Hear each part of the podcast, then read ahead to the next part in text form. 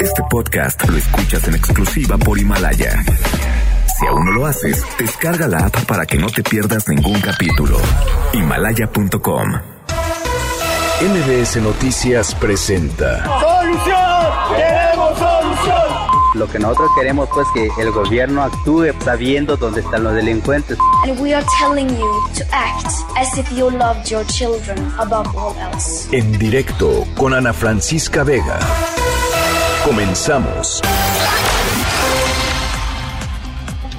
Son las 5 de la tarde en punto. ¿Cómo están? Me da muchísimo gusto que me acompañen. Estamos aquí en directo a través de MBS Noticias.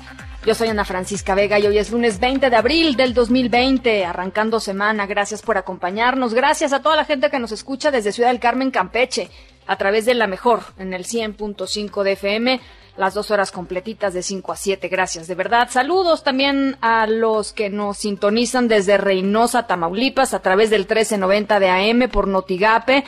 Gracias por, por estar ahí con nosotros. Conversación siempre abierta en redes sociales, arroba Ana F. Vega en Twitter, Ana Francisca Vega Oficial en Facebook. Estamos también como MBS Noticias en todas las plataformas de redes sociales. Nos pueden ver y escuchar. Bueno, ver ahorita en cabina no, pero sí escuchar desde cualquier rincón del planeta en mbsnoticias.com. Ahí estamos eh, en nuestro streaming completamente en vivo y aquí en, y aquí en la casa los leo en nuestro número de WhatsApp con muchísimo gusto 5543 77 1025 va otra vez 5543 77 1025 y aprovecho de una vez para recordarles que en nuestra página web tenemos un micrositio padrísimo, eh, muy interesante, muy completo sobre coronavirus en mbsnoticias.com, diagonal coronavirus. Hay entrevistas, noticias, eh, secciones multimedia, mitos, avances para vencer el COVID-19, en fin, MBS contigo en casa, ahí nos tienen con muchísimo gusto también de recibirlos en nuestra página, en nuestra página web. ¿Y qué les parece si vamos arrancando? Tenemos muchísimas cosas que platicar. En directo.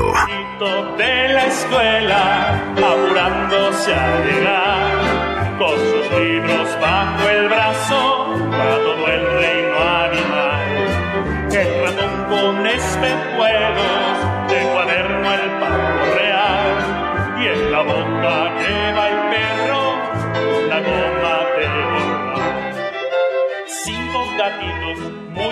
Bueno, vaya día para muchísimos hogares en, eh, en nuestro país. Más de 30 millones de, pues, de estudiantes escolares, eh, desde, pues, desde chiquititos hasta preparatoria y más. Más de 30 millones de estudiantes retomaron clases hoy de manera, pues, remota. Muchos de manera, muchos de manera virtual, otros a través de, eh, pues, la televisión, ¿no? A través de Canal 11, en donde hay, pues, está todo en la, la currícula de, de, pues, muchísimos, eh, de muchísimos millones de, de niños mexicanos. Y eso implica, evidentemente, pues, un chorro de pues de conversaciones que hay que tratar. La primera es, pues no todo mundo tiene internet en México, no todo mundo tiene acceso a las tecnologías de la información, no todo mundo puede aprovechar las clases en línea. Eso abre, eso abre ciertas conversaciones y también, pues, conversaciones sobre privacidad, sobre seguridad, ¿no? Uno confía en que sus hijos están, este, pues en un, por ejemplo, en una videoconferencia con su maestro, con su maestra, con sus compañeros y queremos que estén seguros y queremos que estén bien. Bueno, pues para platicar un poco sobre todo este eh, esquema está con nosotros Emilio Saldaña, ustedes lo conocen muy bien, arroba Pisu, analista de tecnologías de la información. ¿Cómo estás, Pisu? Me da mucho gusto saludarte. Hola Ana, me da muchísimo gusto saludarte y saludar a, toda, a toda tu audiencia. Muchas gracias además por la invitación de platicar contigo. Oye, ¿qué tal les fue, qué tal les fue a, a, a tu familia con el regreso a clases? Cuéntanos pues todavía están, por un lado, mi esposa llorando en una esquina de la casa y mis dos hijos aterrados. También, también. Híjole, Ana, ¿sabes qué? Que fue, ha sido una mañana, y como lo estabas diciendo tú de manera súper atinada, ha sido una mañana complicada para los poco más de 30 millones de niños que regresaron a clases de manera virtual en muchos casos. Y esta virtualidad hay una cosa que me parece bien interesante y que curiosamente ha sido parte del sufrimiento que ha acompañado a muchas familias esta mañana. Y tiene que ver con lo siguiente. Fíjate que en el caso por ejemplo de preescolar y primaria el apoyo que se está recibiendo a través de la Secretaría de Educación Pública se lleva a cabo a través de una transmisión que hace principalmente el Canal 11, pero se ve apoyado también por eh, la, la institución de educación que se dedica también a esta parte, perdóname porque tuve un patín ahorita y se me fue el nombre, pero televisión educativa, disculpe. Televisión por favor, sí. Me saltó ahí el disco duro. Pero curiosamente hay una cosa que nos tomó por sorpresa a varias familias y es que no tienen una transmisión en línea o en internet, sino que el canal 11 está haciendo una transmisión en televisión abierta en el canal 11.2, que es el canal que tienen dedicado exclusivamente para 11 niñas y niños.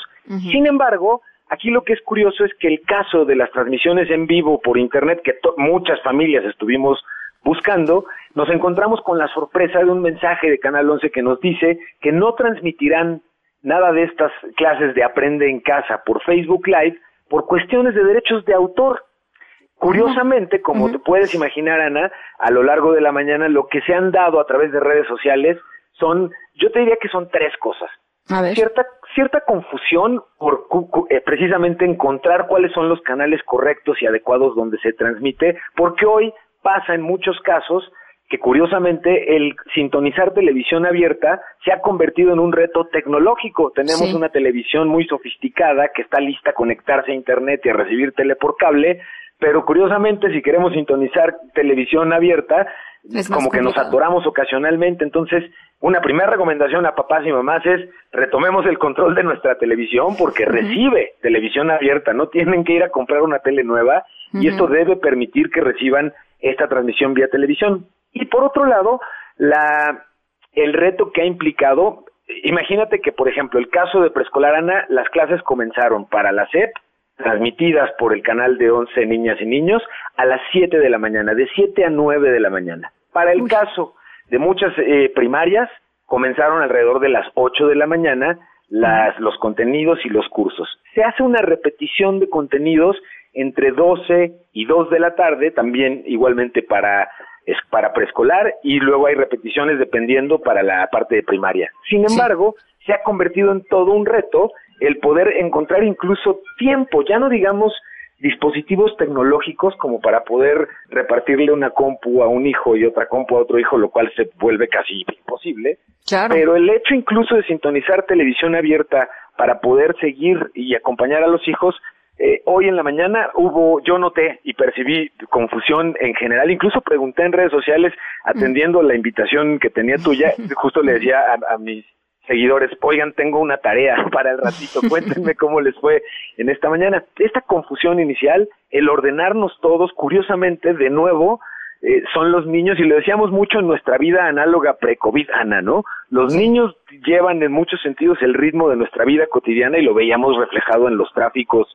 vacacionales o de regreso a clases. Bueno, pues hoy vimos una versión virtual de este regreso a clases en el sentido de muchos papás con confusión de a dónde debo llevar a mi hijo virtualmente a estudiar, otros papás que se quejaban por el horario, otros papás que se quejaban por los medios a través de los cuales se nos entrega la información. Y al final del día yo creo que haciendo un resumen de todo esto, eh, estamos enfrentando un reto que tiene un esfuerzo por parte del gobierno que me parece monumental porque Claro. han brincado el pretexto que podríamos o la queja que habríamos puesto algunas personas de decir, oigan, no pueden llevar la educación solo en línea porque no todo el mundo estamos conectados. Y hoy vemos que el llevarlo a la televisión abierta también nos provocó a, a- a muchas familias todo un reto, lo cual me confirma que el acompañamiento que la tecnología nos está haciendo en estos momentos, Ana, es crítica, es súper importante y qué gusto que se pueda dar a través de tecnología que no sea exclusiva. Y en el caso de teleabierta,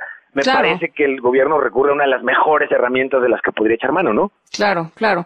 Entonces, eh, canal 11.2, ahí, pues sí, evidentemente habrá quien se queje de los horarios. Eh, Yo, yo lo que pienso en estos momentos de extraordinarios de contingencia, evidentemente es, eh, eh, pues más allá de la retroalimentación, que está bien, que creo que es, eh, es natural, ¿no? Que haya personas y familias a las que les quede ciertos horarios y otros no, que sea muy complicado para todos. Creo que eh, pues hay que estar abiertos, ¿no? A, a, modificar, a ser flexibles y a tratar de sacar lo mejor que sea eh, en un contexto, pues, desafiante para, para todo mundo. Y la otra parte también, eh, Pisu, pues tiene que ver con, eh, creo yo, con una parte no tecnológica, digamos, de, de toda esta situación, aunque la tecnología también eh, tiene, tiene su, su parte ahí de, pues, de, de reto para las familias pero tiene que ver también con el acompañamiento que exige eh, pues la, la, educación a distancia por parte de, de, los papás, porque pues tú tienes un, no, no sé, es alguien que nos está escuchando, tiene un,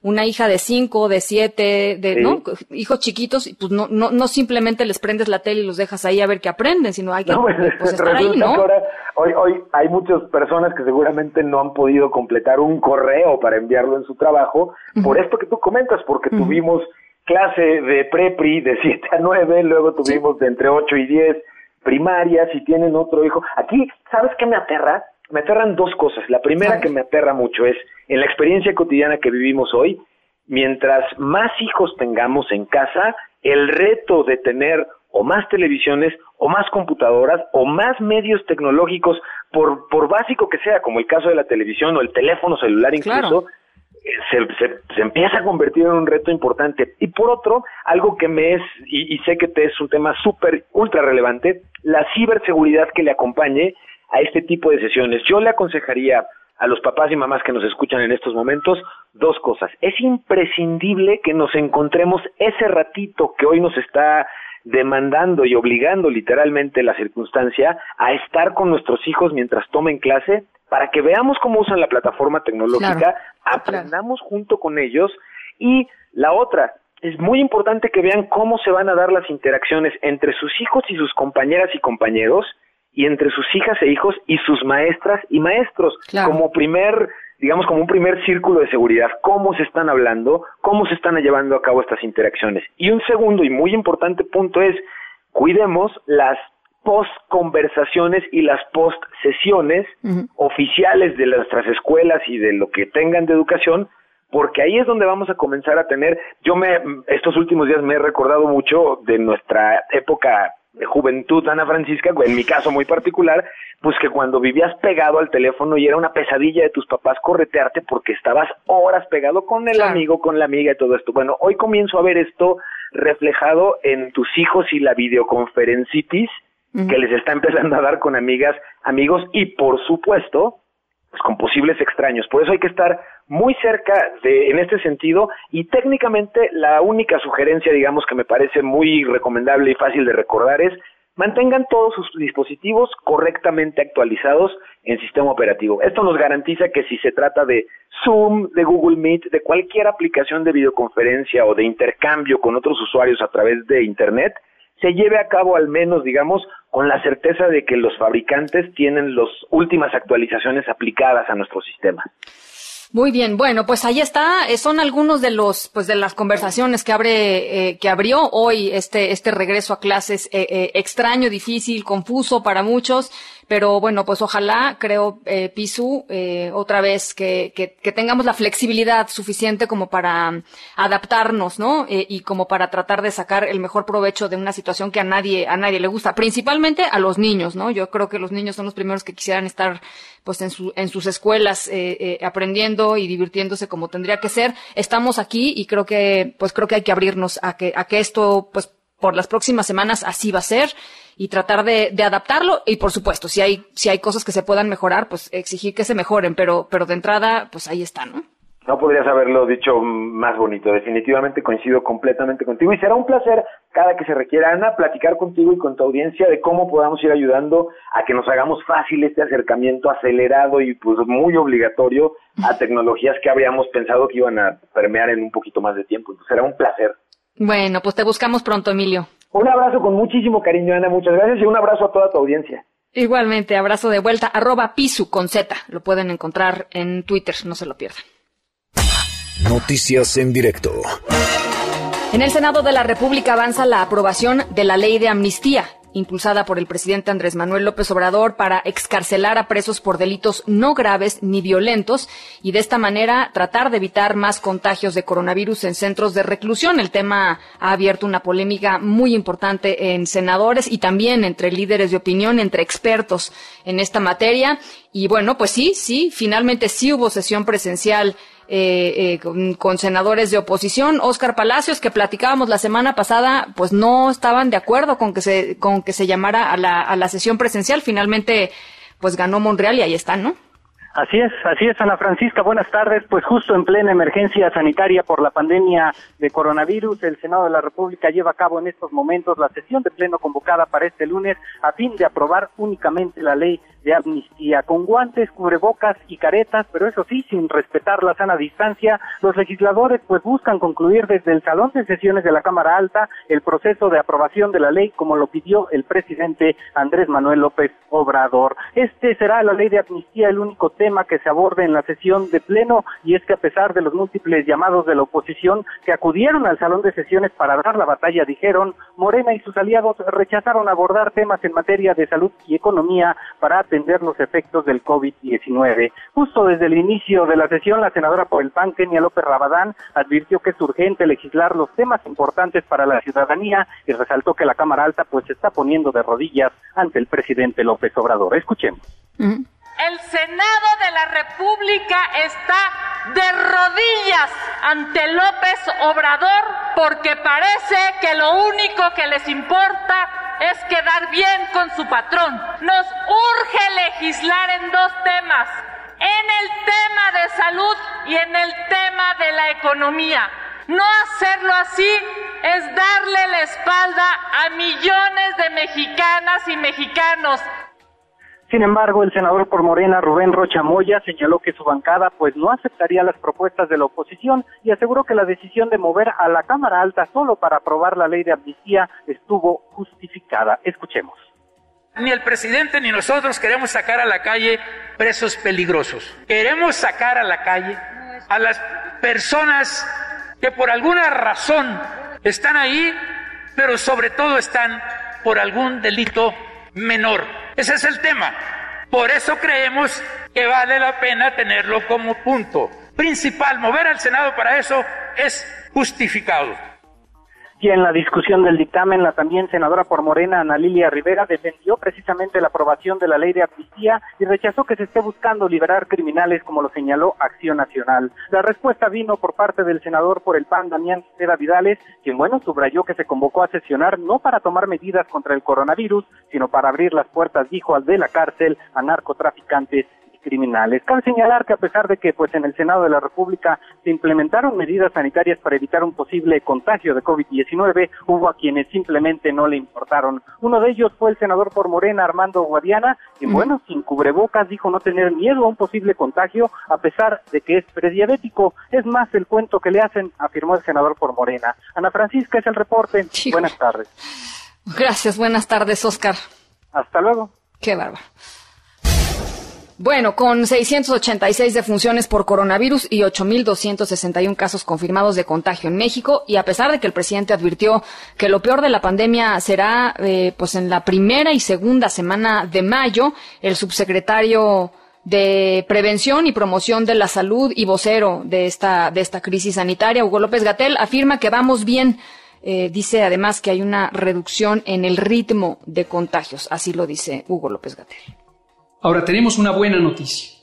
Vamos bien, estamos logrando disminuir los contagios. Esto es lo que le hemos llamado aplanar la curva. La curva quiere decir el registro de todos los casos nuevos que existen de COVID a lo largo de las semanas y cada día. Tenemos una curva más plana, esto quiere decir tenemos menos casos cada día y con esto vamos a lograr que aquellas personas que tienen enfermedad grave por COVID y requieren hospitalización encuentren un espacio en el Sistema Nacional de Salud, que encuentren una cama de hospital, que encuentren una atención adecuada para su enfermedad. Y justo hoy el director de la Organización Mundial de la Salud, Tedros Adhanom, llamó a los gobiernos a tomar medidas sanitarias pertinentes porque advierte que lo peor está por venir, sobre todo conforme la pandemia pues va pues, bajando, ¿no? A países en vías de desarrollo como México o a países eh, subdesarrollados. Así es que bueno, pues ahí está la Organización Mundial de la Salud. En Michoacán ya es obligatorio el aislamiento por la pandemia de COVID-19. Habrá sanciones para quienes no acaten la medida, con excepciones, por ejemplo, de los que tengan que salir a comprar alimentos, medicinas o que vayan al doctor, a los hospitales, cuidando siempre la sana distancia y con uso de cubrebocas. Marco Antonio Duarte, te saludo con mucho gusto hasta Morelia. ¿Cómo estás? Buenas tardes. Hola, ¿qué tal Ana? Te saludo con muchísimo gusto, al igual que a nuestro apreciable auditorio. Efectivamente, como tú bien lo acabas de comentar, en Michoacán ya se decretó el aislamiento obligatorio, esto ante la falta de acatamiento de la población de permanecer en su casa y también al no cumplir con las medidas de prevención e higiene que han dado a conocer las autoridades sanitarias como medidas para reducir el contagio del COVID-19. El gobernador de Michoacán, Silvano Aureoles Conejo, fue la mañana de este día cuando informó que esta medida se ha tomado ante el incremento de casos, pues hay que recordar que aquí en Michoacán ya suman 217 contagios y 17 muertos. Esto de acuerdo al último corte que fue realizado a las 7 de la noche de ayer. Sin embargo, en, unas horas, en unas horas más se dará a conocer el nuevo registro. Cabe mencionar, Ana Francisca, que el mandatario estatal enfatizó que este periodo de aislamiento, aislamiento obligatorio eh, permite que circular por la vía pública a todos los michoacanos, solo aquellos que tengan necesidad de salir para adquirir, como tú bien lo comentabas, alimentos, medicamentos o algún producto de suma importancia. Dijo que también aquellos que laboran en hospitales y establecimientos sanitarios, además de los que asistan y cuidan adultos mayores, menores de edad, personas dependientes o con algún tipo de discapacidad. Escuchemos parte de lo que dijo esta mañana Silvano Aureoles. Adelante. Esto significa que solo deberán circular por la vía pública quienes tengan que salir para adquirir alimentos, productos farmacéuticos o de primera necesidad, quienes tengan que ir a hospitales o establecimientos sanitarios, quienes tengan que trasladarse para asistir o cuidar adultos mayores, menores de edad, personas dependientes o personas con discapacidad.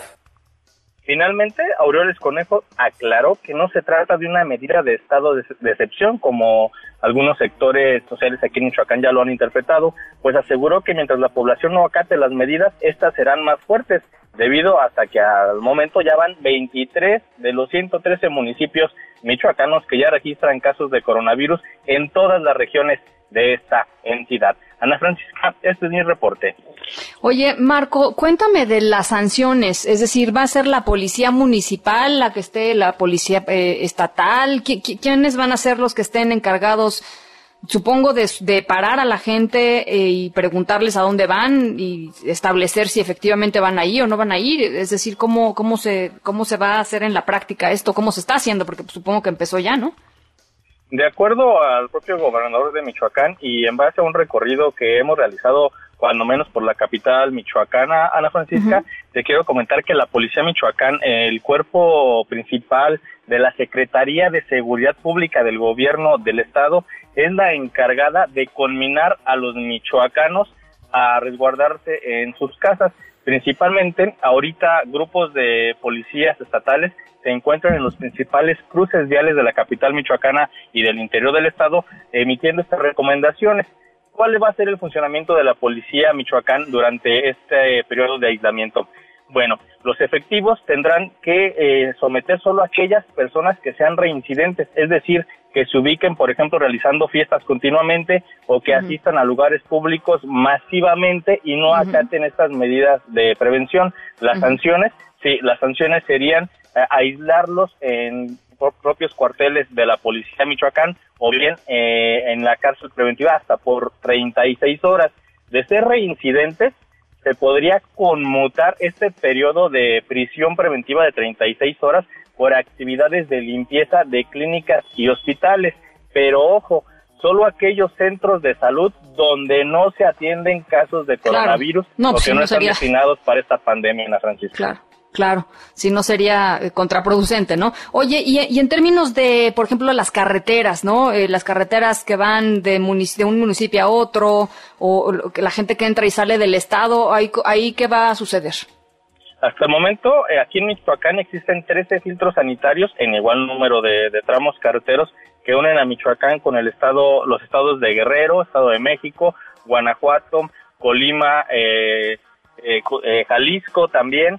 Esto con la finalidad de tomar la temperatura con termómetros este, infrarrojos a todo aquel que entra al territorio estatal. Sin embargo, te quiero comentar que hay municipios que han aplicado sus propias reglas en este sentido y también revisan con filtros sanitarios a todos los que ingresan a estas demarcaciones, principalmente en la región de la meseta purépecha, donde al menos tres municipios incluso ya han ordenado a la población no salir de esos municipios a menos de que se trate de emergencias y que obviamente estén debidamente justificadas, Ana Francisca.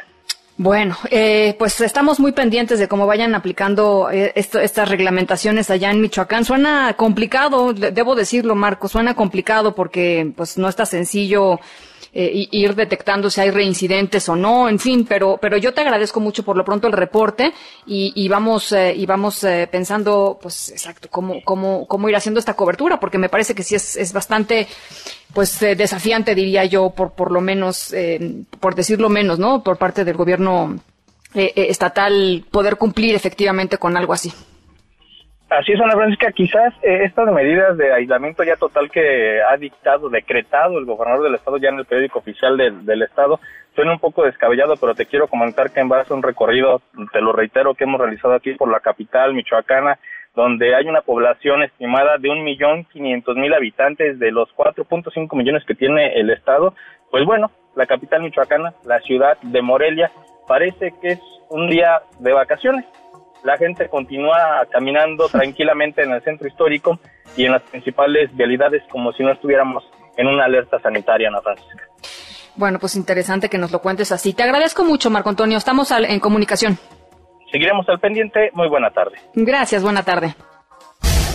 Bueno, eso en Michoacán. En Jalisco entró también hoy en vigor el confinamiento obligatorio. Mucho ojo porque las sanciones por no cumplir las medidas incluyen hasta 36 horas de arresto, igual que en Michoacán. Nada más hay que vamos a ver si, si efectivamente, pues eh, con, con, las mismas eh, complicaciones, digamos, para, para implementar algo así. Fátima Aguilar, te saludo con mucho gusto. ¿Cómo estás?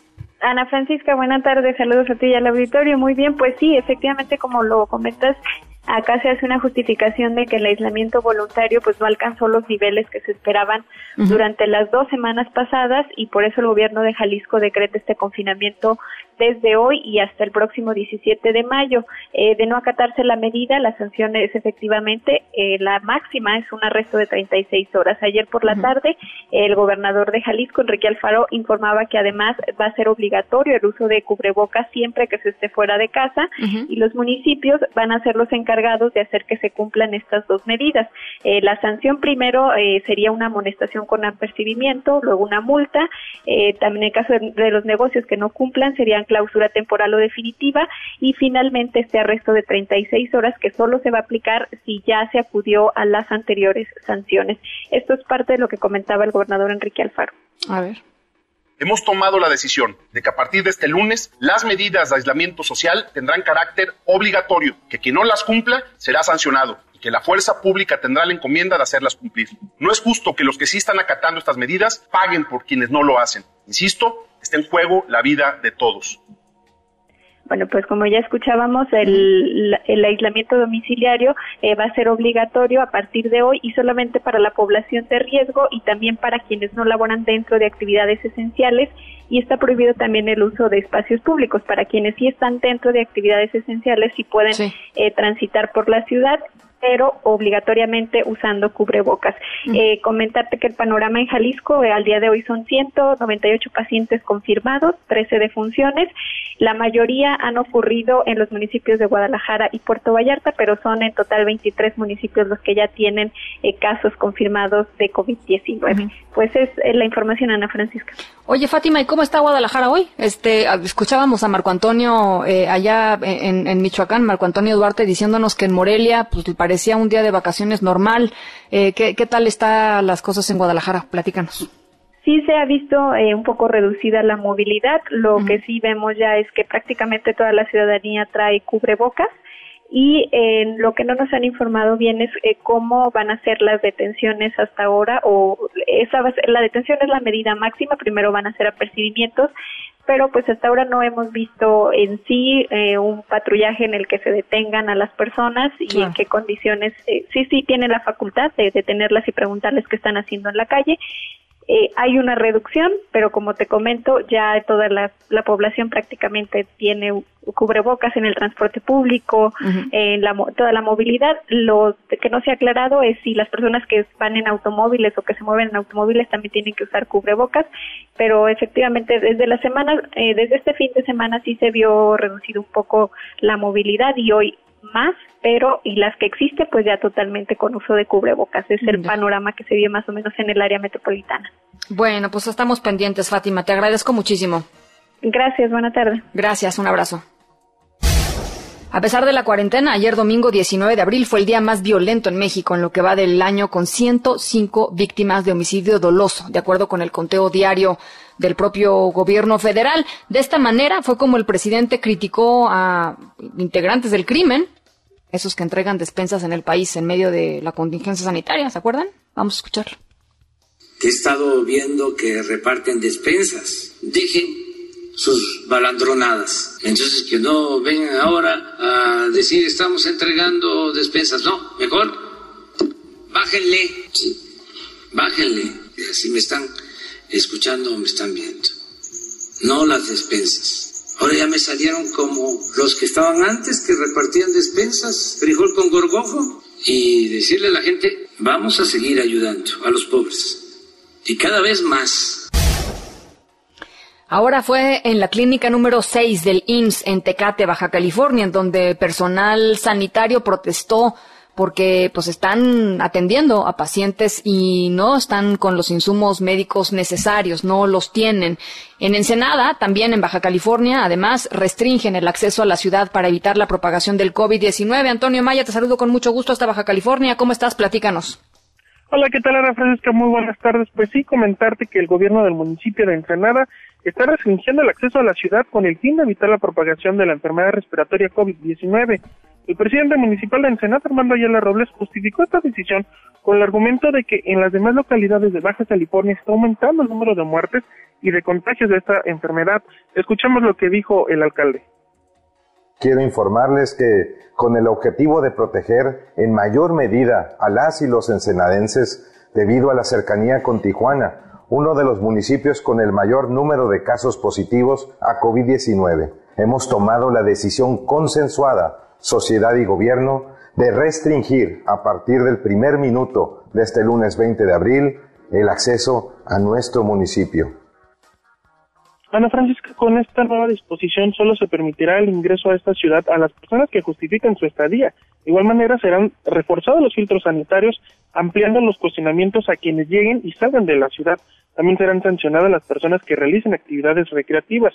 En cuanto a las pruebas de diagnóstico, te comento que el gobernador del estado, Jaime Bonilla Valdés, anunció que a partir de hoy empezará a operar tres laboratorios adicionales para desahogar de manera rápida los resultados de las pruebas COVID-19. En Baja California, actualmente hay 786 casos positivos, siendo Tijuana quien lidera la lista de eh, contagios. En otro tema, te comento que por la mañana, trabajadores del Instituto Mexicano del Seguro Social número 6, el municipio de Tecate, se manifestaron este lunes debido a la falta de equipo médico y de material de protección para atender a los pacientes hospitalizados con el COVID-19. Los inconformes mencionaron que su intención no es dejar de trabajar, sino que el gobierno federal los dote del equipo e insumos necesarios para continuar con su labor, ya que el hospital solamente cuenta con tres respiradores. Por último, te comento que esa ciudad cuenta con 20 casos positivos de COVID-19. Tres respiradores tres respiradores y de esos tres, uno fue donado por la ciudad de Tijuana, comentaban los manifestantes. Qué barbaridad. Bueno, eh, pues estamos eh, pendientes, Antonio. Hasta luego, gracias. Gracias, gracias. un abrazo. Eh, tres respiradores. Bueno, yo no sé qué va a pasar cuánto, cuánto esos respiradores empiecen a necesitar con más, con más intensidad. Vamos a la pausa a las 5 con 34 a regresar. Migrantes, ¿qué está pasando con los migrantes en medio de esta, en medio de esta crisis sanitaria? Volvemos. En un momento continuamos en directo con Ana Francisca Vega. En el Facebook de MBS Noticias tenemos lo mejor de la información que se genera minuto a minuto. Sé parte de nuestra comunidad digital y mantente informado con lo más relevante de México y el mundo. Este espacio se encuentra abierto al diálogo y la opinión. MBS Noticias, información para todos. Continúas escuchando en directo con Ana Francisca Vega por MBS Noticias.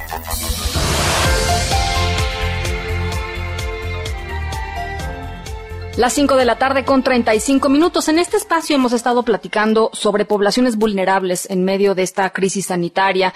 Hemos estado eh, platicando sobre personas que están eh, privadas de su libertad, ¿no? Ahora mismo se está discutiendo en el Senado, ya, ya nos platicaba Oscar Palacios, la ley de amnistía que al menos a algunas personas que están ahí en la cárcel por delitos no graves podrían salir. Eh, en fin, personas que están en situaciones extremadamente vulnerables, más vulnerables que el resto de la población.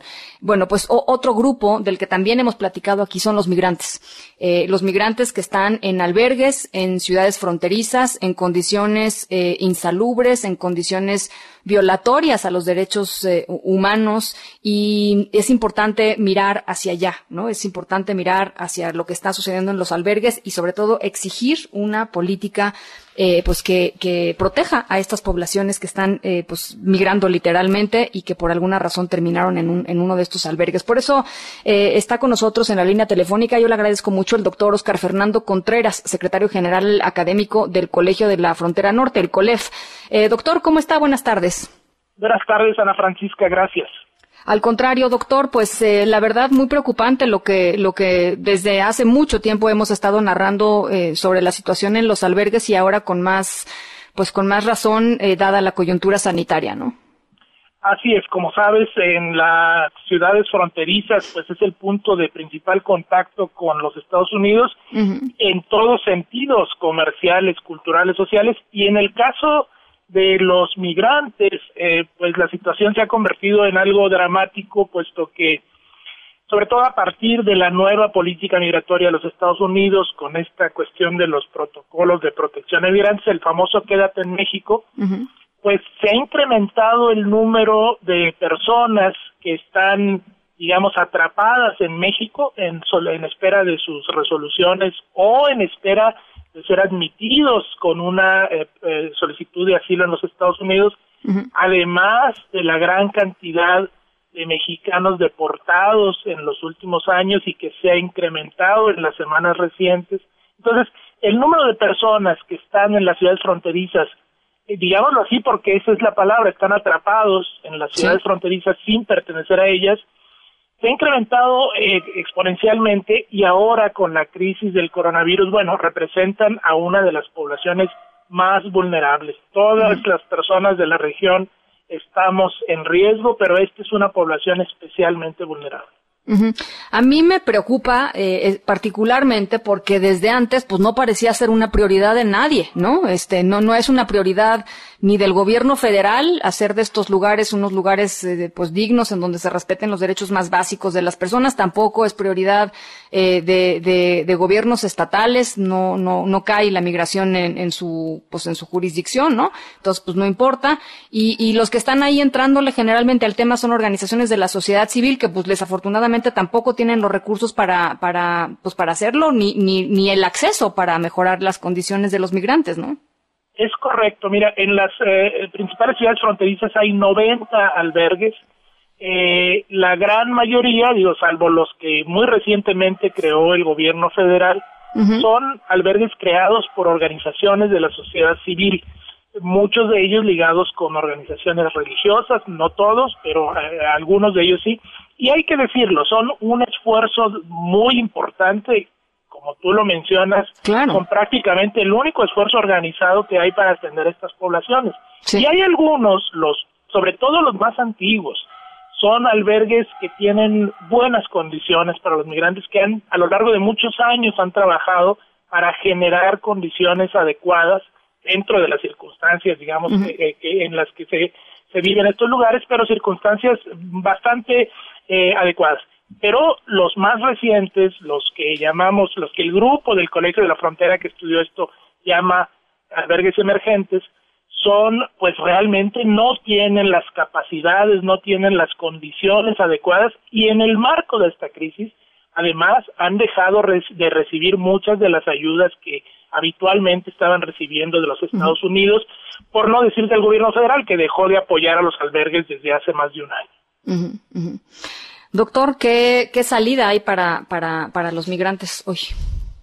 Bueno, ¿Hay, una serie de medidas para los migrantes en general. Bueno, este, hay que hay que revisar seriamente la política mexicana hacia hacia los flujos de migrantes, pero ese es un tema más general. Sí, en particular, en este momento lo que urge son medidas específicas de apoyo muy focalizado a estos grupos vulnerables, apoyos como el, eh, digamos, este, proporcionar los em, insumos básicos de sanitización, eh, eh, reforzar los los servicios de em, salud, el acceso a los servicios de salud, el acceso, en fin, proporcionar digamos las condiciones para que estén en una situación adecuada de higiene y de salud en estos días cruciales.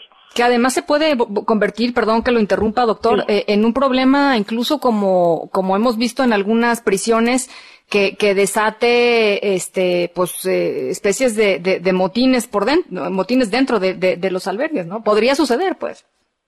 Podría suceder, sí, hay, hay, que decir, mira Ana Francisca, hay que comentarlo porque eh, yo pienso que es importante reconocer que en estos albergues de la sociedad civil y eh, gracias a los voluntarios y las personas, eh, eh, tanto civiles como religiosos que trabajan ahí, hay una alta, digamos, este, están muy organizados, están bien organizados y tienen las capacidades, por lo general, para, este, digamos, orientar a las poblaciones que están ahí. Yo no pensaría tanto en la, el riesgo de motines, pero sí en el riesgo de contagio. Finalmente se trata de condiciones de hacinamiento y los riesgos de contagio son muy altos y no todos los albergues tienen protocolos de control de entrada y salida de los migrantes, de manera que eh, eh, el, peligro para las poblaciones que están adentro y para las personas que interactúan afuera eh, es muy alto. Este, en, este, en esta situación creo que esa es la parte más riesgosa y no tanto la idea de los motines. Hay otro tipo de, de agrupación, de agrupamientos, eh, eh digamos, de, de, concentraciones de migrantes, como el caso de los, de los campamentos a cielo abierto, el caso de Matamoros. Ahí sí son condiciones distintas porque no hay organización, no hay no hay un, una, eh, un centro que los, que los esté organizando y orientando. Entonces, son situaciones distintas, pero insisto, quizá el riesgo mayor en estos momentos es el contagio, el no control de entradas y salidas de, estas personas y la, la, necesidad de continuar apoyando con alimentos, con bebidas, con con todo lo necesario para la sobrevivencia diaria. Son poblaciones muy vulnerables, viven en situación de precariedad y creo que es una responsabilidad nuestra, así como lo es cuidarnos a nosotros mismos y a nuestras familias, cuidar a estas personas que viven en una situación dramática y de precariedad. Bueno, pues eh, estamos pendientes, doctor. Ojalá podamos platicar un poquito más adelante eh, conforme vayan avanzando las semanas, que creo que va a ser eh, pues importante echarle echarle un ojo y una y una mirada de nueva cuenta a, a, los albergues. Pero por lo pronto le agradezco mucho estos minutitos. Al contrario, estamos para servirles. Muchísimas gracias, el doctor Fernando Contreras, secretario general del Colegio de la, de la Frontera Norte. Por cierto, eh, Oscar Palacios, el Senado de la, de la República, avaló ya en lo general la ley de amnistía. Platícanos, buenas tardes otra vez. ¿Qué tal, Ana Francisca? Buenas tardes. Pues así es, el Senado de la República aprobó ya en lo general la ley de amnistía con 68 votos a favor, 14 en contra y dos abstenciones. Bueno, pues el Pleno de la Cámara Alta dio luz verde a este proyecto enviado desde la Cámara de Diputados durante la discusión de este dictamen. El senador por el PAN, Damián Cepeda Vidales, bueno, pues acusó que no hay ninguna intención precisamente de tomar medidas contra el coronavirus con la aprobación de esta ley, sino de abrir las puertas de la cárcel a los narcotraficantes y criminales. Vamos a escuchar.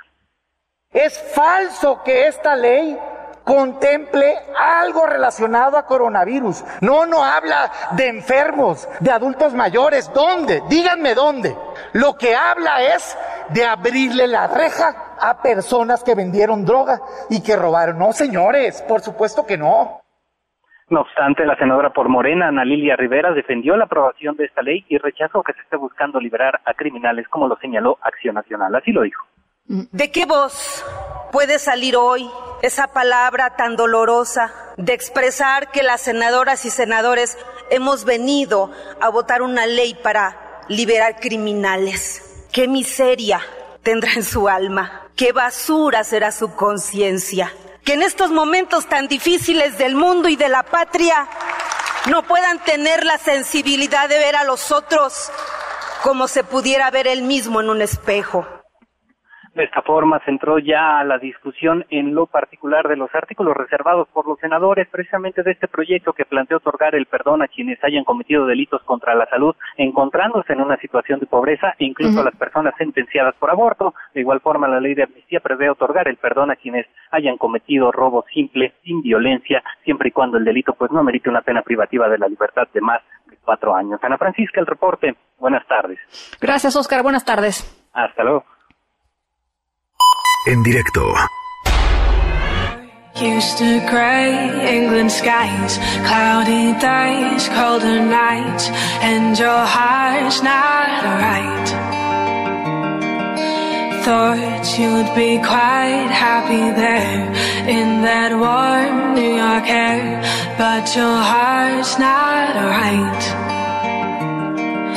But if you sang along with me, do you think you could ever smile again?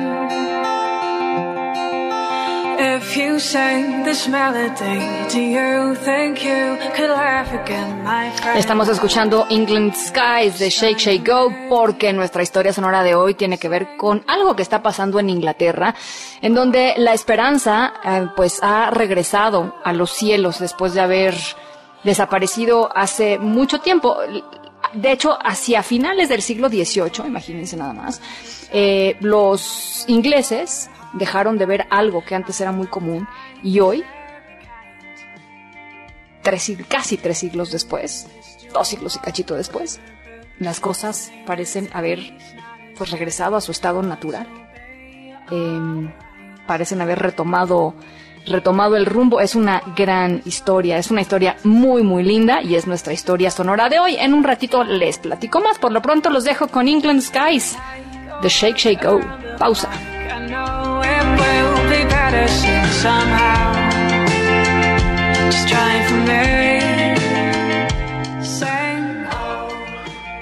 En un momento continuamos en directo con Ana Francisca Vega. Continúas escuchando en directo con Ana Francisca Vega por MBS Noticias. Epicentro. Epicentro. Epicentro con León Krause. León, ¿cómo estás? Buen lunes. Hola Ana, ¿cómo estás? Bien, contenta de escucharte. No, hombre, igualmente. ¿Qué nos traes hoy a la mesa, León? Pues, qué, qué, qué tiempos, Ana, de verdad es, eh, es impresionante, es impresionante lo que estamos viviendo con eh, el, eh, el, lo que ocurrió hoy con el petróleo, la presión que empieza a subir para que Donald Trump eh, retome una suerte de, de, eh, de guerra con, eh, con Rusia, con Arabia Saudita, eh, para tratar de que esta, de, de que esta crisis petrolera eh, se, se solucione de una manera u otra, porque esto golpea a los estados que, Donald Trump necesita para la reelección, es decir, te imaginarás que esto que hemos visto el día de hoy eh, es durísimo, por ejemplo, en, ah, en Texas, que es el estado petrolero por excelencia en Estados Unidos, aunque no es el único, y ahí la presión eh, comienza a- a- a subir. Y eso solamente un tema, hay, hay muchos otros, como eh, la crisis económica en Estados Unidos y la manera como los pequeños negocios están pues eh, eh, presionando también a su vez para tratar de conseguir nuevos fondos y no ah, no caer en la bancarrota es ah, no sabe uno Ana por dónde empezar y por dónde terminar eh, en estos tiempos. Eh, eh, además, León, está el tema eh, encima de todo esto, ¿no? Encima de la situación muy complicada, digamos, geopolítica y, del precio del petróleo, que por cierto vamos a platicar un poquito más adelante sobre, sobre esto más a fondo. Pero también el tema de, pues, de la lucha que ya, digamos, se abrió ahora sí entre el presidente Trump y, eh, y algunos de los estados, ¿no? En Estados Unidos que dicen no están dadas las condiciones para, ni siquiera para empezar a platicar sobre, sobre reabrir la economía, eh, eh es todavía muy prematuro y, y, creo que eso, pues nuevamente, Trump está en campaña, ¿no? Pero, pero los estados pues tienen que ser muy responsables, los gobernadores tienen que ser muy responsables.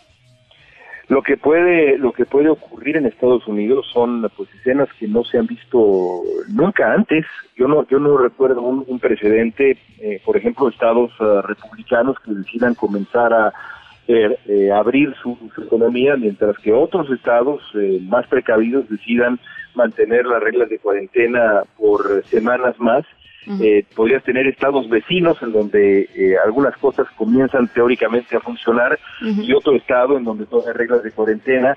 ¿Cómo, cómo, cómo resultaría ese, ese equilibrio?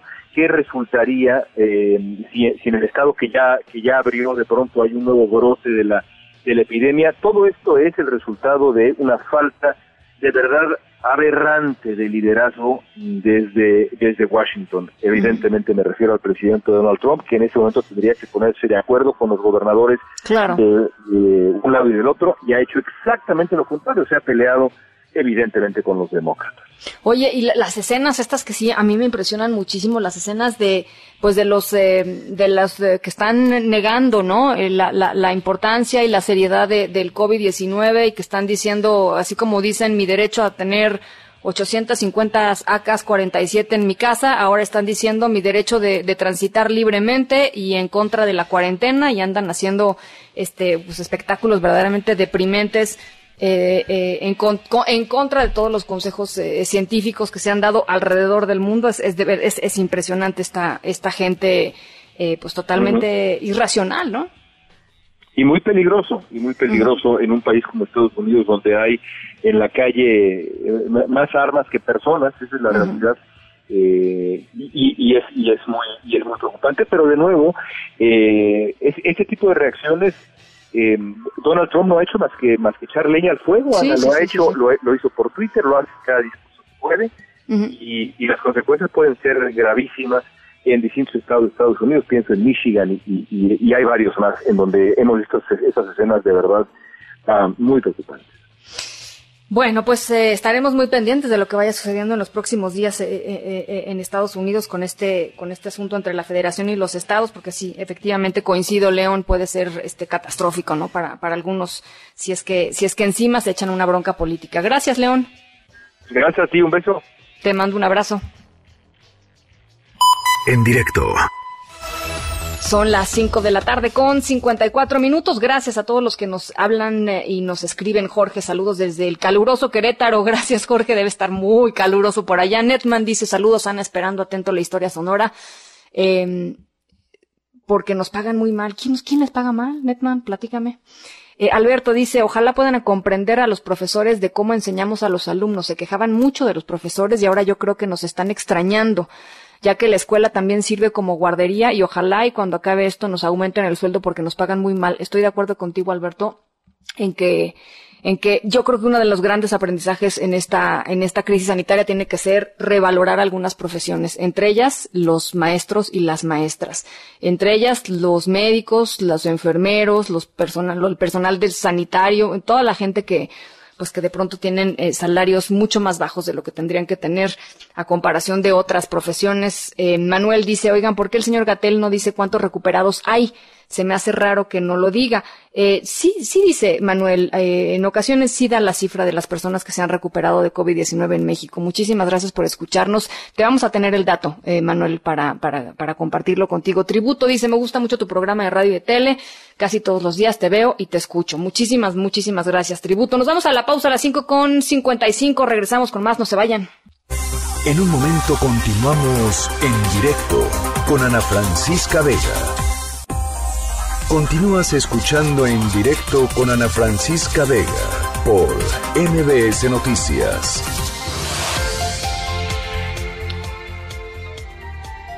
Las 5 de la tarde con 59 minutos. Bueno, pues en medio de esta crisis sanitaria por el COVID-19, eh, otro de los temas que ha pues estado en agenda y es muy muy importante tiene que ver con los precios del petróleo a nivel global. Eh, hace, la, semana pasada platicábamos del acuerdo de la OPEP y de la OPEP Plus eh, y del papel de México en todo esto. Bueno, pues hoy una cosa realmente histórica, los futuros del crudo pasan por primera vez a terreno negativo y esto pues evidentemente requiere de una explicación, un entendimiento y sobre todo que sepamos qué significa esto para, pues para México y para, y para las economías globales. Por eso está con nosotros en la línea telefónica. Yo le agradezco como siempre muchísimo Gonzalo Monroy, director general de la consultoría GIMEC y experto en estos temas energéticos. Gonzalo, eh, ¿cómo estás?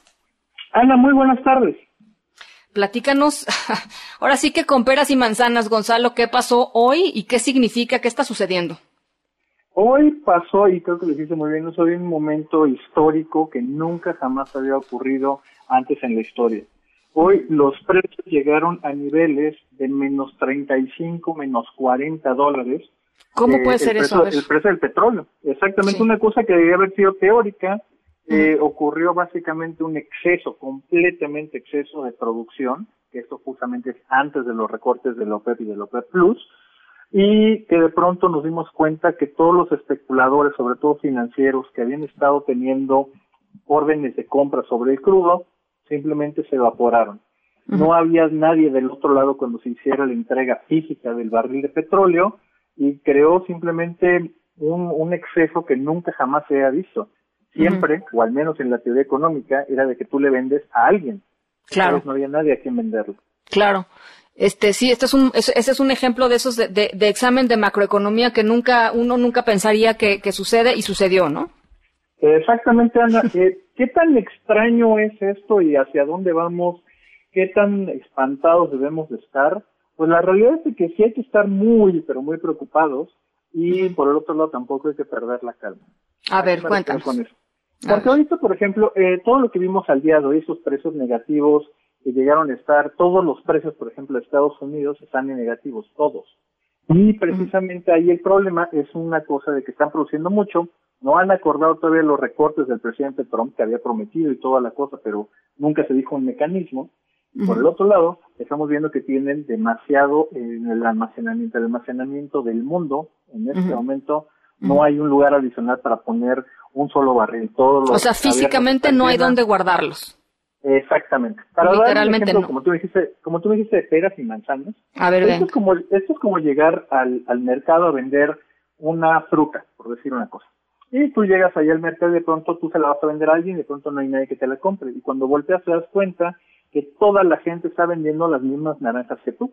Así que entonces empiezas a decir, a ver, yo doy un centavo, un peso al menos para que haya valido la pena para, para poder sacar esa cosa. Claro. El problema, el problema es que ahora ya no te puedes quedar tú tampoco con las naranjas porque esas naranjas están empezando a pudrir. Y lo que entonces ya no es una cosa positiva, sino es una cosa negativa. Eso es donde estamos al día de hoy. Eventualmente los precios regresarán a niveles relativamente normales. No estoy hablando de precios de 50, sino quizás de 20 dólares en unos 10, 14 días. Pero en el Inter, estos, estos, este vaivén que estamos viendo al día de hoy es, es, es simplemente una aberración. Ahora, ¿qué significa, por ejemplo, para México en términos de las coberturas, no? Porque México tiene, tiene eh, pactadas ciertas coberturas para cuando baja demasiado el precio del, del, petróleo, no sabemos bien a bien cuánto, ¿no? Pero, pero, ¿qué significa esto para las coberturas? Qué buena pregunta, Ana. Ahí lo que te, México hay que ser muy claros, México tiene coberturas de dos tipos, una la parte de Hacienda y otra las partes de Pemex. Las de Pemex son una cosa operativa que le dio a tener flujo durante mes a mes, eso es algo muy sencillo. El que verdaderamente mueve el mercado, el que es lo que nos hace relevantes, es el, eh, la cobertura que contrata la Secretaría de Hacienda anualmente. En este caso se han contratado aproximadamente entre 230 a 250 millones de barriles, entre el 14 y el 16% de la producción, a un precio garantizado de 49 dólares.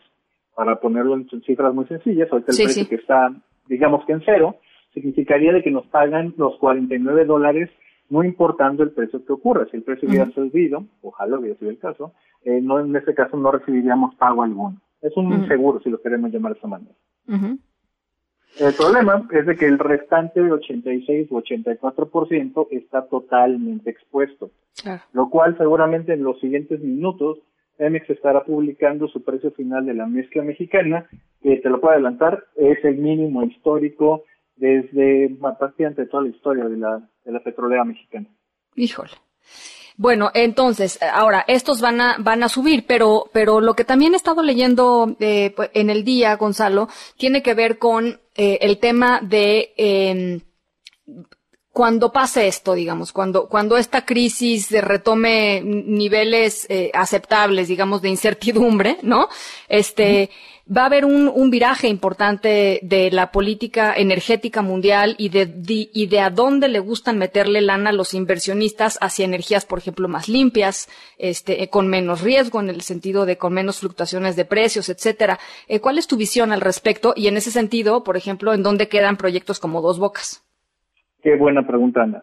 Eh, le acabas de pegar exactamente lo que acaba de pasar hoy, y guardando las proporciones, lo que acaba de pasar hoy es el 11 de septiembre de 2001 en el mundo petrolero. El mundo petrolero ya no va a volver a ser igual.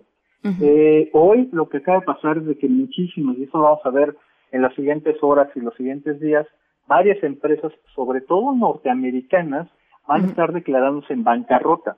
Y a esos niveles de precio, por eso era tan importante la ventana que te decía que en 10, 14 días, eh, justamente los precios subirán. Pero en ese inter muchas empresas no tienen forma de sobrevivir, no existe flujo alguno donde puedan sobrevivir, con lo cual cerrarán sus pozos, cerrarán operaciones y se irán a remate. A este nivel de precios, esa producción nunca más va a volver a salir a ese nivel de precios.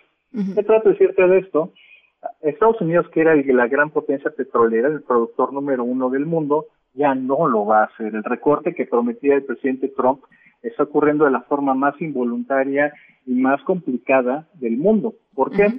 Porque en este Inter lo que vamos a ver, y te lo estoy ir adelantando con respecto a noviembre, es que economías como Dakota del Norte, Oklahoma, Texas, van a ser severamente golpeadas, que son estados claves para la reelección del presidente Trump.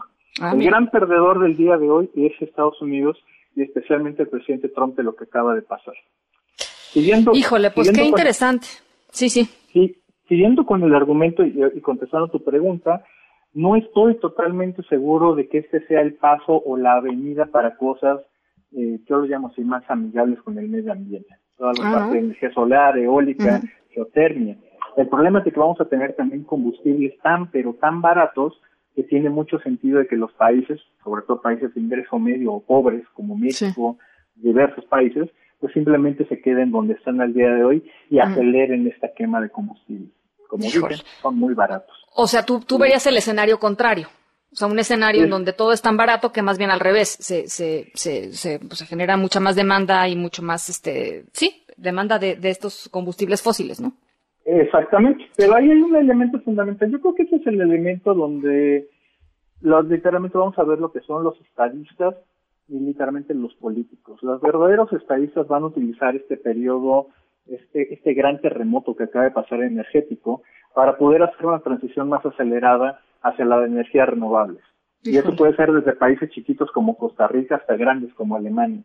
Por Pues el otro lado estarán los países que están adictos al petróleo, yo lo llamo de esta manera como Brasil, como Estados Unidos, como México, que van a seguir apostando a estas políticas de, de probado fracaso. Bueno, pues interesantísimo el, el panorama que, que nos pintas. Por supuesto, pues sí, difícil, complicado eh, y económicamente supongo que para México mm, evidente no es el mejor escenario justo después de todo lo que ha sucedido. Pero bueno, ahí estamos. Yo te agradezco mucho, eh, Gonzalo, que nos hayas, eh, que, eh, pues literal, explicado con peras y manzanas. Ana, te mando un gran abrazo a ti y a tu público. Cuídate mucho.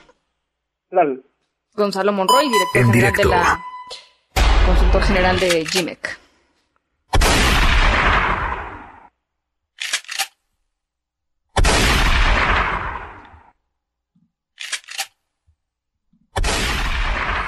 Bueno, nuestra historia sonora de hoy, ya les decía, eh, está mm, situada en Inglaterra. Eh, y en Inglaterra la gente pues todavía caza. Eh, bueno, en todos en muchos lados del mundo, pero, pero digamos que la caza es un deporte aristocrático muy, importante eh, en el Reino Unido. Em, y nuestra historia tiene que ver con eso. La, la, historia sonora trata sobre un animal que durante años estuvo eh, pues siendo víctima de esta gente que decide que pues cazar animales es una buena idea. Eh, para mí, para mí me parece totalmente cavernícola, pero bueno, eh, eh, los cazaron tanto, ¿no? Fueron víctimas por tanto tiempo de la caza de seres humanos que eh, pues mucha gente, muchos científicos los consideraban literalmente extintos. Sin embargo, después de pues estos semanas, ¿no? En donde el ser humano ha en algunos lugares más que en otros, pero se ha retirado a, sus casas y ha dejado que la naturaleza retome eh, espacios y recupere pues parte de sus, de sus espacios perdidos, eh, nos encontramos con una sorpresa muy bonita. Al ratito les platico de qué se trata. Las seis con nueve. Vamos a la pausa, regresamos. En un momento continuamos en directo con Ana Francisca Vega. Una voz con transparencia. ¡Solución! ¡Queremos solución! Una voz objetiva. Lo que nosotros queremos pues que el gobierno actúe sabiendo dónde están los delincuentes. Una voz plural. And we are telling you to act as if you loved your children above all else. Esto es En Directo con Ana Francisca Vega. En directo, MBS Noticias. Son las 6 de la tarde con 14 minutos. Gracias por seguir con nosotros aquí en directo a través de MBS Noticias, contigo en casa. Yo soy Ana Francisca Vega y hoy es lunes 20 de abril del 2020, arranque de semana, arranque de ciclo escolar, arranque de, de muchas cosas. Eh, gracias por estar con nosotros. 55 43 77 1025 es nuestro número de WhatsApp para que nos platiquen por ahí, que andan muy activos en esta cuarentena y se los agradecemos muchísimo siempre. Gracias a toda la gente que nos sintoniza desde Torreón, Coahuila a través de Q en el 91.1 y desde Zacatecas a través de Sonido Estrella en el 89.9. Tenemos un montón de información, así es que nos vamos rapidísimo con el resumen. Noticias en directo. En el Senado de la República se discute en lo particular ya la ley de amnistía para excarcelar a presos por delitos no graves ni violentos, luego de su aprobación en lo general por el Pleno. Así sonaron los reclamos de la oposición en la sesión. Esta es la voz del senador panista Damián Cepeda. Es falso que esta ley contemple algo relacionado a coronavirus. No, no habla de enfermos, de adultos mayores. ¿Dónde? Díganme dónde. Lo que habla es de abrirle la reja a personas que vendieron droga y que robaron. No, señores, por supuesto que no.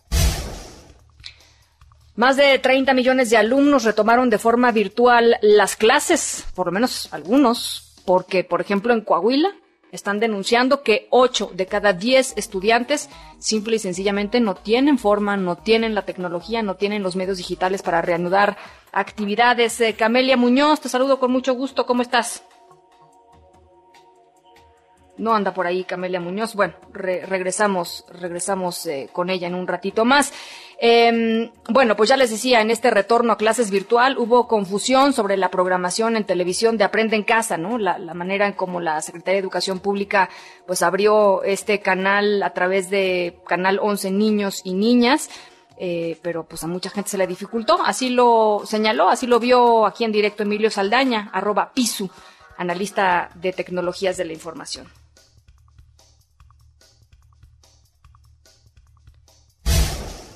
No, no está. Perdón. A ver. Tenemos aquí algunos problemas de comunicación con, um, con la producción. En un segundito más nos vamos con, con esto que les platicaba. Por lo pronto, por lo pronto vamos con, eh, con Nora Bucio. Nora, ¿me escuchas? Ana Francisca, te saludo con muchísimo gusto y te escucho de manera perfecta. A ver, cuéntanos.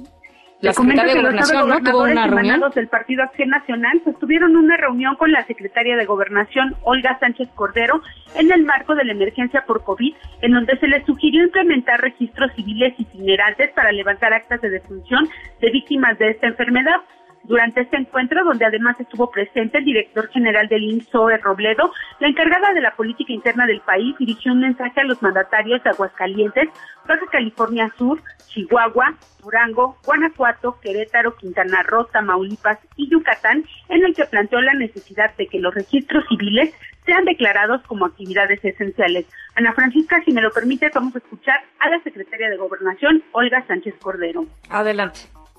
Implementar registros civiles itinerantes ayudaría también muchísimo a resolver el problema de levantar las actas de defunción por la pandemia. Y tercero, que ya es totalmente opcional para ustedes, como no podría ser de otra manera, si hay alguna disposición de ustedes para dar ciertas facilidades o incluso gratuidad en el servicio el gobernador de Chihuahua, Javier Corral Jurado, señaló que en este encuentro propuso agilizar los tiempos de notificación en casos sospechosos de COVID, mientras que el gobernador de Tamaulipas, Francisco Cabeza de Vaca, señaló a través de un mensaje en sus redes sociales que durante este encuentro virtual expuso el tema del contagio de migrantes por COVID-19 y la urgente necesidad de atender las peticiones de su gobierno sobre la población migrante. Por su parte, el director general del INSOE, Robledo, señaló que hay una relación institucional que sirve en un momento tan difícil para coordinarse mejor. En este momento, dijo, lo que menos debe existir entre instituciones es la falta de información y de confianza. En este encuentro, Ana Francisca, te comento que participaron los gobernadores de Aguascalientes, Martín Orozco, Baja California Sur, Carlos Mendoza David, Chihuahua, Javier Corral Jurado, de Durango, José Rosa Saispuro, de Guanajuato, Diego Sinué Torres, eh, de Querétaro, Francisco Domínguez, Quintana Roo, Carlos Joaquín González, Tamaulipas, Francisco Javier Cabeza de Vaca y por Yucatán, Mauricio Vilado Sal. Ana Francisca, la información. Te agradezco mucho, Nora. Muy buenas tardes. Un abrazo. Bueno, ya les decía, eh, eh, regresaron más de 30 millones de alumnos de forma virtual a las clases, o por lo menos eso era la intención, pero en Coahuila y en muchos lugares de nuestro país, desafortunadamente, pues no hay la conectividad que tendría que haber para que esto funcionara para todos los 30 millones de alumnos. Sin embargo, eh, pues ya les decía, están denunciando, por ejemplo, allá eh, en el estado de Coahuila que eh, ocho de cada diez estudiantes simple y sencillamente no cuentan con los medios digitales para reanudar las actividades de esta manera. Camelia Muñoz, te saludo con gusto. ¿Cómo estás? Buenas tardes. Hola Ana Francisca, muy buenas tardes para ti, para el auditorio. Pues te informo que justamente al reanudarse las actividades académicas este lunes, el secretario de Educación, Higinio González Alderón, señaló que no todos los estudiantes cuentan con las tecnologías para seguir las clases en línea y es que reconoció que el 85% del más de un millón cincuenta mil estudiantes de los diferentes niveles educativos en Coahuila no cuentan con acceso a medios digitales, ya sea a equipos de cómputo o celulares con internet. Escuchemos. Tenemos el problema fundamental de que el 85% de los estudiantes del sistema educativo del Estado, que son 1.053.000 estudiantes, no tienen acceso a conectividad o a Internet o no tienen celular. Para ellos son a los que estamos enviando esas guías impresas para que reciban cada dos semanas las instrucciones de qué tienen, qué ejercicios tienen que hacer bueno, pues el titular de la Secretaría de Educación en el Estado dijo que se establecieron justamente estas estrategias para que los alumnos, principalmente de zonas rurales o marginadas, donde se concentra una buena parte de los estudiantes que carecen de medios digitales, continúen con sus clases y terminen el ciclo escolar en virtud de que se mantiene la emergencia sanitaria. Es la información que tenemos, Ana Francisca. Te agradezco mucho, Camelia. Oye, platícanos eh, si no han habido más, eh, pues allá manifestaciones de, personal médico, personal sanitario. Camelia, ¿cómo va este tema? Mira, no ha habido eh, recientemente, lo que sí hemos observado y se denunciaba justamente este fin de semana son agresiones ahora hacia el personal médico. Híjole, en, en esta zona, digamos, de mayor conflicto, de mayor incidencia de COVID-19 que es Monclova y su área metropolitana. Eh, al menos tenemos contabilizados tres casos, en dos de ellos es un médico y una enfermera, y en otro el personal del Hospital General, justamente número 7 de Monclova, pues denunciaba que algunos eh, negocios les están negando el servicio de alimentos, no quieren eh, acudir a entregar los alimentos a, la institución, entonces están buscando alternativas pues para para eh, obtenerlos y, en virtud de que están cumpliendo jornadas pues de más de 12 horas en esta institución médica. No puede ser. Híjole, bueno, pues eh, realmente es, inconcebible que algo así esté sucediendo. Te agradezco mucho, Camelia. Muy buenas tardes. Un abrazo, Camelia Muñoz, allá en, en Coahuila. Y bueno, en este retorno a clases virtual hubo confusión en pues muchos padres de familia sobre la programación en televisión de Aprende en Casa. Así lo dijo aquí con nosotros en directos eh, Emilio Saldaña, analista de tecnologías para la información.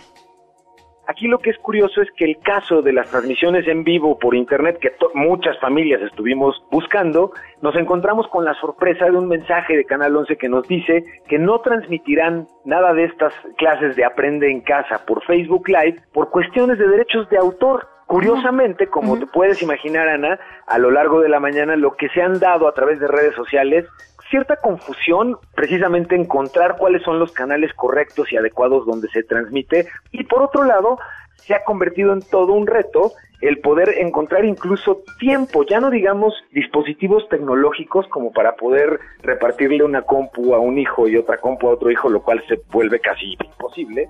Pero el hecho incluso de sintonizar televisión abierta para poder seguir y acompañar a los hijos, hoy en la mañana yo noté confusión. Bueno, pues eso es parte de lo que está sucediendo. Hay un alto riesgo de contagio de COVID-19 en estaciones migratorias del país, sobre todo en el, pues de la que platicamos hoy es del norte del país. Hay condiciones de hacinamiento. Así lo explicó aquí en directo el doctor Oscar Fernando Contreras, secretario general del Colegio de la Frontera Norte. En las principales ciudades fronterizas hay 90 albergues. La gran mayoría, digo, salvo los que muy recientemente creó el gobierno federal, son albergues creados por organizaciones de la sociedad civil. Son albergues que tienen buenas condiciones para los migrantes que han, a lo largo de muchos años han trabajado para generar condiciones adecuadas dentro de las circunstancias, digamos, en las que se, se viven estos lugares, pero circunstancias bastante eh, adecuadas. Pero los más recientes, los que llamamos, los que el grupo del Colegio de la Frontera que estudió esto llama albergues emergentes, pues realmente no tienen las capacidades, no tienen las condiciones adecuadas y en el marco de esta crisis, además, han dejado de recibir muchas de las ayudas que habitualmente estaban recibiendo de los Estados Unidos, por no decir del gobierno federal que dejó de apoyar a los albergues desde hace más de un año. Por cierto, hablando de la frontera, México y Estados Unidos van a mantener por 30 días más estas restricciones al tránsito no esencial en la frontera común, es decir, hasta el 19 de mayo por lo menos. Y mañana, mañana martes, el presidente de Estados Unidos, Donald Trump, se va a reunir con el gobernador de Nueva York, Andrew Cuomo, con quien ha tenido diferencias importantes eh, en las medidas que tomar y en la, pues, sobre todo en el tema de la eventual reapertura por estados, eh, evidentemente eh, Nueva York es el, epicentro, digamos, de, de, la, de la pandemia en Estados Unidos, así es que bueno, pues mañana será esa reunión. Bricio Segovia, ¿cómo estás? Te saludo con mucho gusto hasta Washington. Hola Ana Francisca, pues efectivamente esas fueron las palabras del presidente Donald Trump, quien anunció esta visita del gobernador de Nueva York, Andrew Cuomo, mañana se reunirá con el presidente estadounidense en el despacho Oval, lo dijo en la rueda de prensa que ha concluido hace escasos minutos en la Casa Blanca. Y como bien indicaba Ana Francisca, las tensiones han sido elevadas entre ambos políticos. Finalmente, el eh, gobernador eh, de Nueva York pues eh, ha concedido crédito a la administración y ha aplaudido en los dos últimos días a la coordinación que ha habido entre el Estado de Nueva York y la, el gobierno federal que Donald Trump está al frente, por supuesto. Y eso ha sido utilizado en las ruedas de prensa que lidera el presidente Donald Trump en la Casa Blanca para mm, pues, sumarse puntos, destacando incluso videos compilados por la Casa Blanca en los que pues se muestran una tras otra uh, vez las uh, pues uh, los alabos que hace el, gobernador neoyorquino al presidente estadounidense. Pero todo esto ha llegado en una rueda de prensa cargada de noticias, Ana Francisca. Entre otras cosas, se habló de México. El presidente Donald Trump reiteró la ayuda que va a dar a México con los respiradores, pero además de eso también se habló del muro fronterizo. Allí en, eh, en la ah, pues Casa Blanca Blanca, en la rueda de prensa, estuvo el jefe del cuerpo de ingenieros del, del ejército estadounidense y pese a que llegó a esa rueda de prensa para hablar sobre las instalaciones que se están habilitando en el país eh, como hospitales a causa de la pandemia, pues el presidente Donald Trump preguntó sobre el muro fronterizo y lo que dijo el jefe del cuerpo de ingenieros es que pese a la pandemia no se han frenado las obras, la construcción de este muro. Dice que se están tomando las precauciones entre los trabajadores que allí están trabajando, que están utilizando pues eh, cubrebocas y que además se les está haciendo pruebas de COVID-19 para pues eh, asegurarse de que se están llevando a cabo estas obras de una manera pues higiénica y sobre todo siguiendo la normativa en esta pandemia. Las obsesiones del presidente Trump a todo a todo lo que dan, Bricio.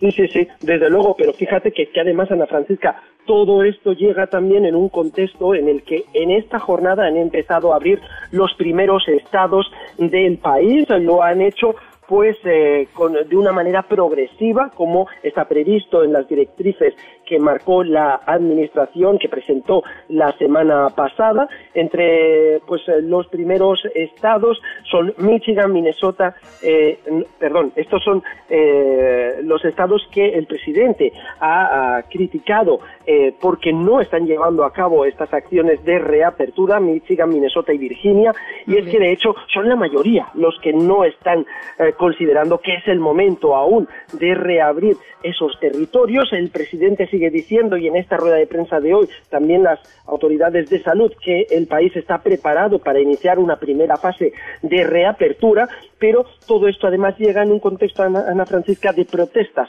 En el país hemos visto en varios estados donde eh, cientos de personas salieron a las calles para pedir la reactivación de la economía y volver al trabajo. Lo hemos visto, por ejemplo, en Minnesota, en Michigan, en Texas, pero en donde se vivió una de las situaciones más tensas fue en Denver, donde el personal sanitario llevó a cabo una contraprotesta, dicen que para recordarles cuál es el efecto de esta pandemia a todas estas personas que protestaban por no querer llevar a cabo estas medidas de restrictivas de confinamiento para evitar la propagación del virus.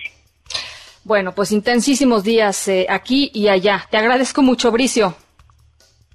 Un saludo desde Washington, Ana Francisca. Abrazos, abrazos hasta Washington, las seis de la tarde con 29 minutos. El sabueso. Información con olfato de animal político. Tania Montalvo, editora general de Animal Político, ¿qué nos trae el sabueso esta tarde? Platícanos. Hola, ¿qué tal Ana Francisca? Buenas tardes. Pues el fin de semana circuló por, por Facebook y por WhatsApp una información falsa en donde decía que eh, las playas de Ecuador los estaban eh, los cadáveres estaban flotando a la orilla del mar y que era recomendado evitar comer pescado justamente porque en este país estaban aventando a sus muertos al mar. Esto incluía imágenes, incluso videos, en donde se puede ver a unas personas con un traje naranja y en efecto unos cuerpos a la orilla del mar. Es importante decir que esta información es falsa. Eh, distintos, distintos lectores nos pidieron al animal político verificarlo justamente porque se trata de, de, familias que viven en las costas mexicanas y estaban muy preocupados. Y lo que realmente vemos es un video que en realidad es bastante viejo, es de 2014 y que ocurrió ah, en Libia y lo que está ocurriendo en el video es justamente lo opuesto, ¿no? No están arrojando los cadáveres al mar, al contrario, los están intentando recuperar después de un naufragio que ocurrió en este país en 2014. Y este video pues se está moviendo en este momento en redes sociales intentando advertir a, a la gente que pues bueno, está ocurriendo en Ecuador y que se está contaminando el mar con presuntos fallecidos por COVID-19. ¿no? Eh, la imagen, pues te digo, es totalmente sacada de contexto. Se trata de un video de 2014 en Libia y pues nada tiene que ver con ni con Ecuador ni, con, ni siquiera con COVID-19. ¿no? En México, la Comisión Federal para la Protección contra Riesgos Sanitarios no ha emitido ninguna alerta sanitaria referente al consumo de productos del mar y vínculo con COVID-19. Entonces se decía esta, esta información se empezó a mover muchísimo el fin de semana. Eh, nosotros en Animal Político ya lo hemos verificado y pues para que tengan cuidado y no compartan este tipo de desinformación. Bueno, pues ahí está el llamado eh, de, pues sí, a no, a no compartir cosas que no sabemos, ¿no? O sea, finalmente ya nos diste el contexto en este caso, pero todos los días llegan videos distintos eh, que pueden haber sido de hace un año, tres años, cinco años. Este, hay que, hay que verificar que sean, que sean total y absolutamente ciertos antes de darle, de darle reenviar o de, o de, o de, sí, de, de compartirlo en nuestras redes sociales. Es importantísimo. Gracias, Tania. Te mando un abrazo. Muchas gracias. Tania Montalvo, editora general de Animal Político. Son las seis con treinta y dos. Vamos a la pausa. Regresamos con más. En un momento continuamos en directo con Ana Francisca Vega. Continúas escuchando en directo con Ana Francisca Vega por MBS Noticias. Bueno, platicábamos eh, al principio del programa sobre las nuevas eh, medidas que se anunciaron en el estado de Michoacán, también en el estado de Jalisco. Eh, pero hablando de Michoacán, está con nosotros en la línea telefónica. Yo le agradezco mucho que, que nos regale estos minutitos el secretario general de gobierno del estado, Carlos Herrera. ¿Cómo estás, Carlos? Buenas tardes. Ana Francisca, ¿cómo estás? Muy buenas tardes y con ello saludo a todo tu extenso auditorio en el país, en la capital y en otros países a través de las tecnologías de la información. Pues en el cómo estamos es intensos, eh, trabajando, atendiendo las agendas de las y de los michoacanos para aligerar esta carga eh, que pues nos hace enfrentar el COVID-19 aquí en el estado de Michoacán, que ya enseña su feo rostro y que ya es parte de la cotidianidad. Eh, hemos venido tomando muy a tiempo una serie de medidas que van desde la suspensión de clases, inclusive antes de que eh, fuera esto formal, digamos, eh, en todo el país, lo hicimos aquí en Michoacán, el apoyo a las pequeñas empresas, el apoyo a los pequeños comercios, el apoyo al empleo, créditos bancarios, créditos a través del gobierno, una serie de medidas con las que hemos buscado paliar los efectos, no solo eh, eh, el apoyo eh, y la inversión en infraestructura en salud, porque también ahí se aumentó hasta el 60% a todos aquellos que sean doctores o que sean personal médico que esté atendiendo COVID-19, sino también en el área social, en el área económica, porque entendemos que esta, este virus pues afecta a todas las áreas del ser humano. El día de hoy eh, el gobernador eh, anunció una medida, dos medidas más muy importantes, tres de hecho, tres medidas eh, muy importantes. La primera, restringir la movilidad social, pues para todos aquellos, y te lo voy a decir con mucha claridad, ¿no? Resumiendo, para todos aquellos que no tienen que andar en la calle, de plano que se guarden en su casa o los vamos a guardar nosotros en estos 15 centros de retención que ya están listos que están habilitados. y lo que va a pasar, no va a ser un problema, esos, esos centros de retención no van, no van a ser un problema en sí mismos de hacinamiento porque lo que nos platicaba nuestro corresponsal allá en Michoacán, eh, que, que, que, pues se lanzó a un recorrido eh, por Morelia y, y también, eh, digamos, monitoreó un poco cómo estaban en algunas ciudades, pues la gente sigue saliendo literalmente como si fuera casi un día normal, es decir, y, y no, y no es privativo de Michoacán, eh, quiero decirlo, es algo que además nos preocupa, supongo, a todos. Eh, la, la, gente eh, eh, no está tomando en serio eh, o con la suficiente seriedad eh, esto y, y, no estoy segura que pues que detenerlos a todos vaya a ser una de las de las estrategias pues este más eficientes, ¿no? Pues no lo sabemos, pero no nos vamos a quedar sin hacerlo. Es decir, eh, primero agradecerle a todas las michoacanas y michoacanos por prelación, ¿no? Al sistema de salud que están trabajando y que están haciendo la diferencia. A todas las corporaciones de seguridad pública, desde la Secretaría de Seguridad Pública del Estado de Michoacán, la Guardia Nacional, Ejército y Marina, que están chambeando durísimo para que esto no nos pegue tan duro.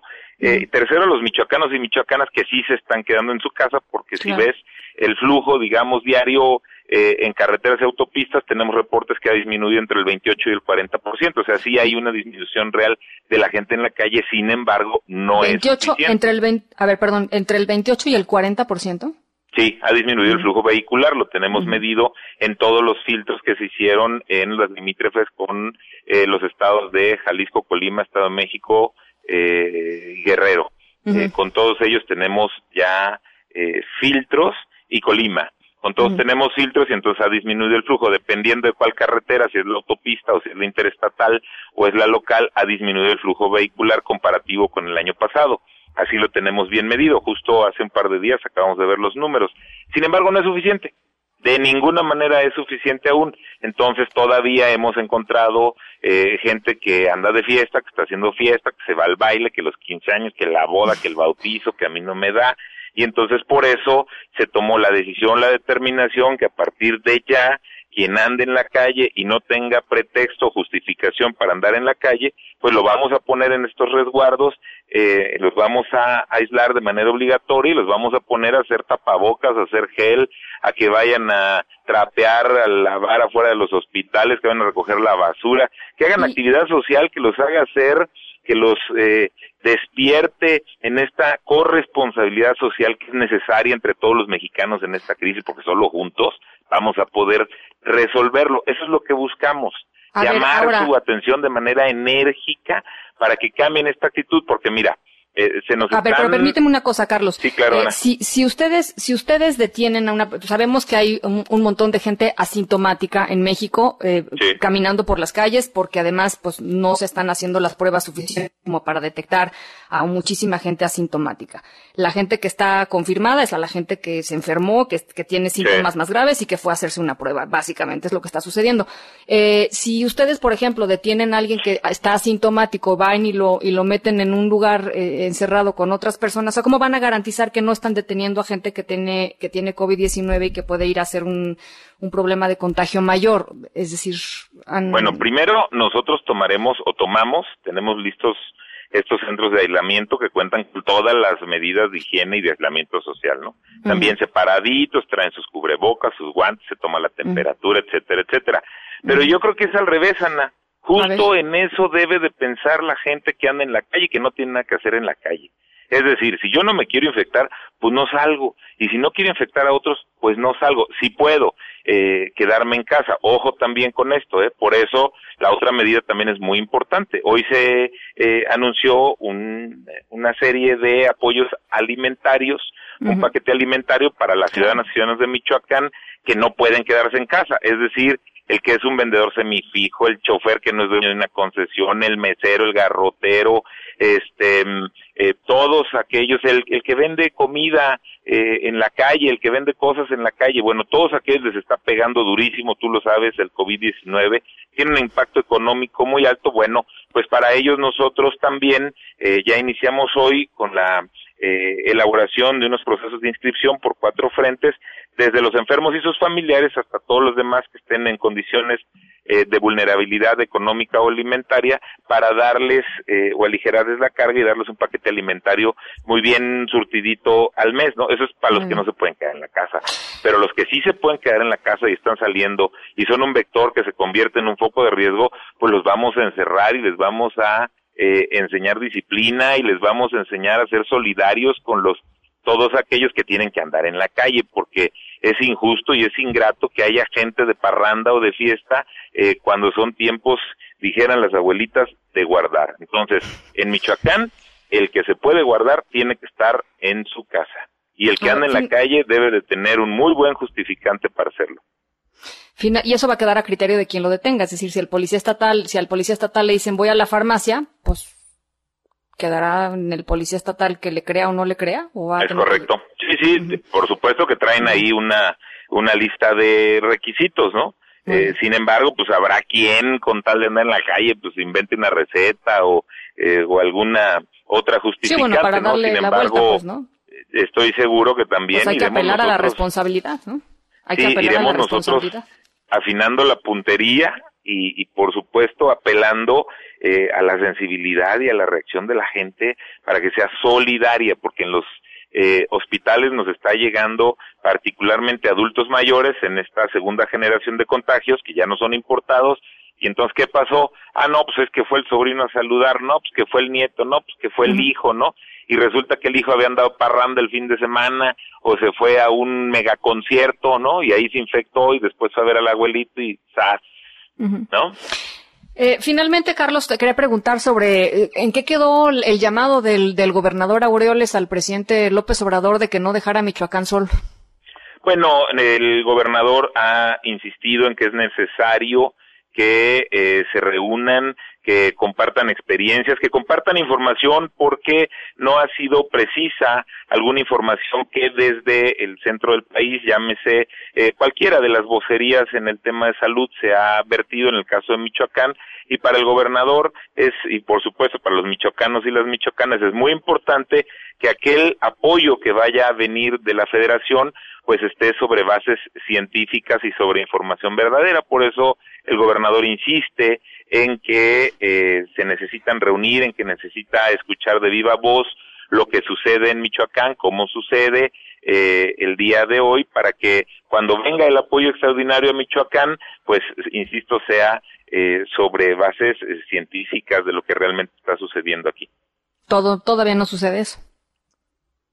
Nada extraordinario eh, de apoyo en el estado de Michoacán. Al contrario, nosotros hemos sido, y cuando te digo nosotros en el gobierno del estado, muy solidarios con las otras instituciones federales de salud, apoyándolos inclusive con eh, aditamentos, con implementos, hasta con pruebas eh, para que eh, puedan eh, tener esa capacidad. Y lo hacemos además con mucho gusto porque todos somos mexicanos, porque todos aquí eh, vivimos en Michoacán y lo que y estamos ciertos en el gobierno del estado de Michoacán que solo juntos que solo así vamos a lograr salir no tan dañados de esta eh, crisis terrible del COVID-19.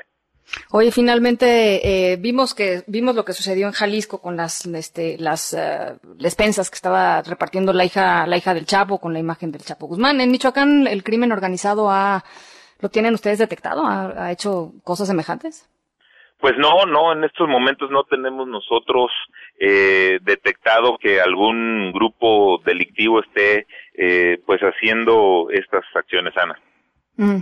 Bueno, pues vamos a estar pendientes, Carlos. Eh, el llamado es, por supuesto, a que la gente se quede en casa y vamos a estar pendientes de cómo vayan a ir implementando esto de, de, de separar a las personas que no cumplan, pero sobre todo, pues eso, nos interesaba platicar contigo porque sí tenemos la sensación de que, pues hay muchos lugares en donde no se está tomando con la seriedad que se debe el tema de quedarse en casa y el tema de, eh, pues esto no es una sugerencia, el virus existe, ¿no? Este, y creo que es muy importante decirlo así, tal cual, el virus existe y es peligroso el virus para existe, muchísima gente. La gente está enfermando y la gente uh -huh. se está muriendo. Tenemos que uh -huh. ser corresponsables, que ser solidarios. El gobierno no puede ni tiene la capacidad para andar atrás de cada uno para guardarlo en su casa. Necesitamos de la generosidad de los michoacanos, de los mexicanos, para que el que pueda se quede en su casa y le deje esos espacios en los hospitales y en los respiradores, pues para los que no se pudieron quedar en casa y terminaron infectados y necesitan un tratamiento. Y una reflexión final, Ana, importantísimo, es temporal. O sea, no es como que el que se queda en su casa se vaya a quedar allá a piedra y lodo toda su vida. O sea, estos serán algunas semanas que eh, demostrarán su generosidad y que van a cambiar y que pueden salvar literalmente la gente se tiene que dar cuenta que si se queda en casa le puede salvar la vida a otras personas. Te mando un abrazo, Carlos. Eh, cuídate mucho. Muchísimas gracias, sí, gracias Ana, igualmente. Muchas gracias, un abrazo y gracias por la oportunidad de platicar. Gracias, eh, Carlos Herrera, secretario general de Gobierno del Estado de Michoacán. En directo.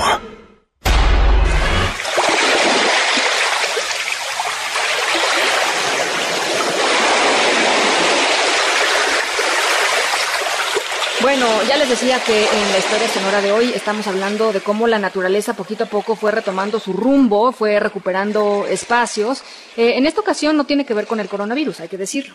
Eh, la, la, constante caza de un animal lo llevó prácticamente a la extinción en el Reino Unido, pero eh, pues un proyecto particular de conservación ha logrado pues recuperar de alguna manera eh, de alguna manera eh, algo que pues que había o que se pensaba que estaba totalmente totalmente desaparecido. En un ratito más les platico de qué se de qué se trata. Nos vamos a la pausa a las seis con cuarenta y siete regresamos con más. En un momento continuamos en directo con Ana Francisca Vega Continúas escuchando en directo con Ana Francisca Vega por MBS Noticias. Edictos. Edictos. Con Enrique Rodríguez. Enrique, ¿cómo estás? Bien, Ana, qué gusto saludarte. Muy buenas tardes. Igualmente, platícanos.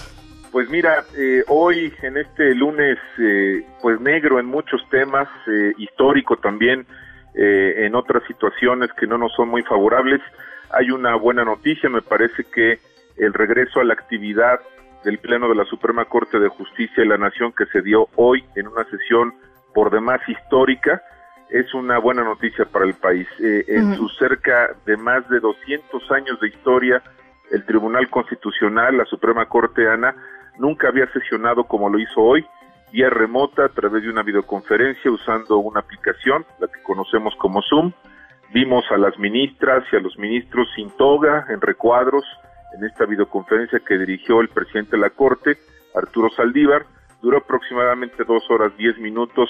Y con esta sesión inédita la Corte pues retomó esta actividad jurisdiccional tras 33 días, Ana, en los que, como tú sabes, no hubo pleno, el periodo de inactividad más prolongado también en la historia moderna del máximo tribunal. El ministro Saldívar dio un mensaje en el que informó que no hay brotes eh, de contagios dentro de la institución, también es una buena noticia, y eh, también aprovechó el inicio de esta sesión de la que estuvieron pendientes mucho los medios de comunicación, que pues México necesita grandeza para hacer a un lado diferencias políticas, estamos muy de acuerdo con el presidente de la Corte y particularmente esto fue lo que dijo Ana. A ver.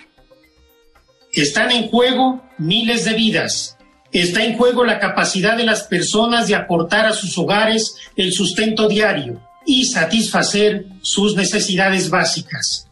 Es momento de anteponer los intereses de la nación y el bienestar de las personas más vulnerables ante cualquier aspiración personal o de grupo, por legítima que sea. Tomemos una pausa, hagamos un paréntesis Tomemos por un momento distancia, tengamos la grandeza de hacer a un lado nuestras diferencias. Ya habrá tiempo para resolver nuestros diferendos políticos inherentes a la democracia misma. Un importante mensaje más allá de las decisiones jurisdiccionales. Eh, martes, lunes, martes y jueves estará nuevamente sesionando el Pleno de la Corte en este sistema remoto de videoconferencia que para las circunstancias creo que fluyó bastante bien la sesión, algunas dificultades técnicas con internet en algunos momentos, eh, por razones más que obvias, Ana, por las circunstancias, pero sin duda fluyó la sesión, sesión sin duda histórica, y hasta que no se levante, digamos, esta etapa de aislamiento, así estará sesionando el Pleno del máximo tribunal en las próximas semanas. Bueno, pues eh, te agradezco mucho, Enrique. Estaremos muy pendientes. Gracias. Cuídate mucho. Te mando un abrazo y saludos a todo el staff. Gracias. Buenas, Igualmente, igualmente. Abrazo, abrazo de vuelta.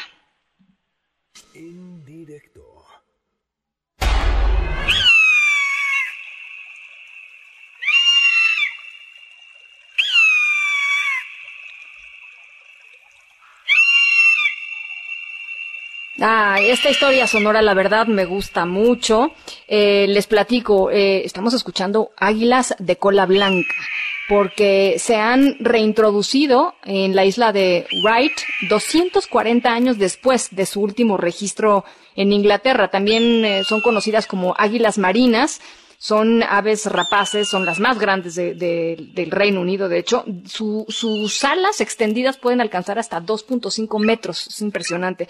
Bueno, en agosto pasado se liberaron seis crías en la isla de White, en la costa sur de Inglaterra, como parte de un plan de cinco años para introducir 60 aves en las costas en los acantilados y en los bosques, fueron llevadas desde Escocia hasta esa isla, queda pegadita a Escocia, y eh, bueno, pues ahí tuvieron, las tuvieron un ratito en un corral para familiarizarse con su nuevo entorno antes de ser liberadas, y finalmente, eh, bueno, pues lograron, lograron liberarse, eh, lo están haciendo bien. Hace unos días una de estas águilas fue vista volando por el norte de York, en el sur de la Gran Bretaña, por primera vez en siglos. Esto quiere decir que, pues del norte de, de Escocia, de la isla de White, de Wright, perdón, pudieron bajar hasta, hasta York. Para los conservacionistas es solamente un primer paso de este proceso de, pues, de reinsertar la especie al ecosistema. Exitoso, por supuesto, pero la idea, por supuesto, es que comiencen a repoblarse cada vez más cuando estas, eh, estas pequeñas águilas eh, lleguen a su edad reproductiva, que es en el 2024. Así es que bueno, pues ahí está. Eh, el proyecto plantea la liberación de al menos seis aves anualmente y nos da muchísimo gusto, ¿no? De pronto dentro de tantas malas noticias, dentro de tantas malas cosas, dentro de tantos panoramas diferentes y desafiantes, bueno, pues escuchar que, que, algo bonito está sucediendo en el mundo. Pues ahí está nuestra historia sonora de hoy y con esto nos vamos a nombre de todos los que hacen posible este espacio informativo. Gracias por acompañarnos en este arranque de semana. Son las seis con cincuenta y seis. Yo soy Ana Francisca Vegas. Quedan como siempre con Gaby Vargas y después ya saben, charros contra gangsters. Cuídense mucho, quédense en casa y nos escuchamos mañana. MBS Noticias presentó en directo con Ana Francisca Vega. Información para todos. Este podcast lo escuchas en exclusiva por Himalaya. Si aún no lo haces, descarga la app para que no te pierdas ningún capítulo. Himalaya.com